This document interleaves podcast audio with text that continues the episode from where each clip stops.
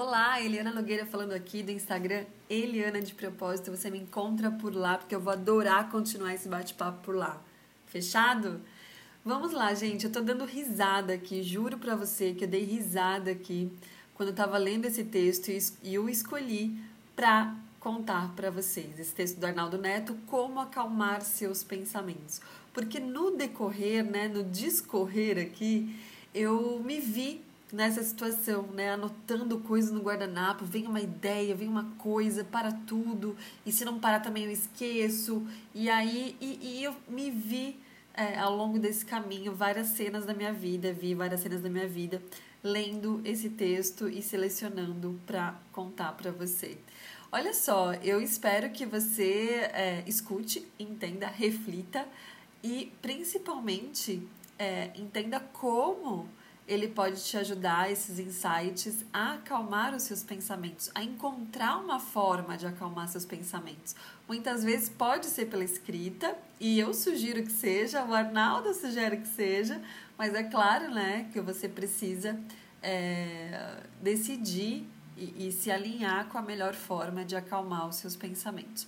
Julia Cameron, no Caminho do Artista, ela fala sobre isso, sobre as páginas matinais, inclusive. E se você quiser saber mais como a escrita pode te ajudar a acalmar seus pensamentos, inclusive a encontrar, te ajudar a encontrar o seu artista interior e muito mais, você chama a gente lá no Instagram, combinado? Eliana Nogueira, Eliana de Propósito lá no Instagram, Arnaldo de Propósito no Instagram.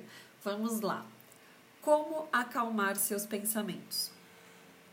Sábado, meio-dia, sol, Rio de Janeiro, praia, amigos e eu aqui. Relaxa, é fim de semana, dou risada para não chorar. Minha mente não distingue e funciona igual. Segunda-feira ou Natal, você vai trabalhar hoje? Ninguém entende, não é? E nunca foi um trabalho, é um remédio, um exorcismo, necessidade. A única maneira de acalmar um cérebro selvagem é uma benção. Escreva sobre o que você quiser em cinco minutos. É uma maldição, não consigo parar. Domingo à tarde, almoço de família, tudo calmo, doce ilusão. Uma ideia vira um monstro. Já volto, pessoal. Rabisco algumas coisas, espero que passe. Me deixe em paz. Por favor, só hoje. Não passa. Quando percebo, estou escrevendo há horas em guardanapos, no verso das contas velhas, até na mão.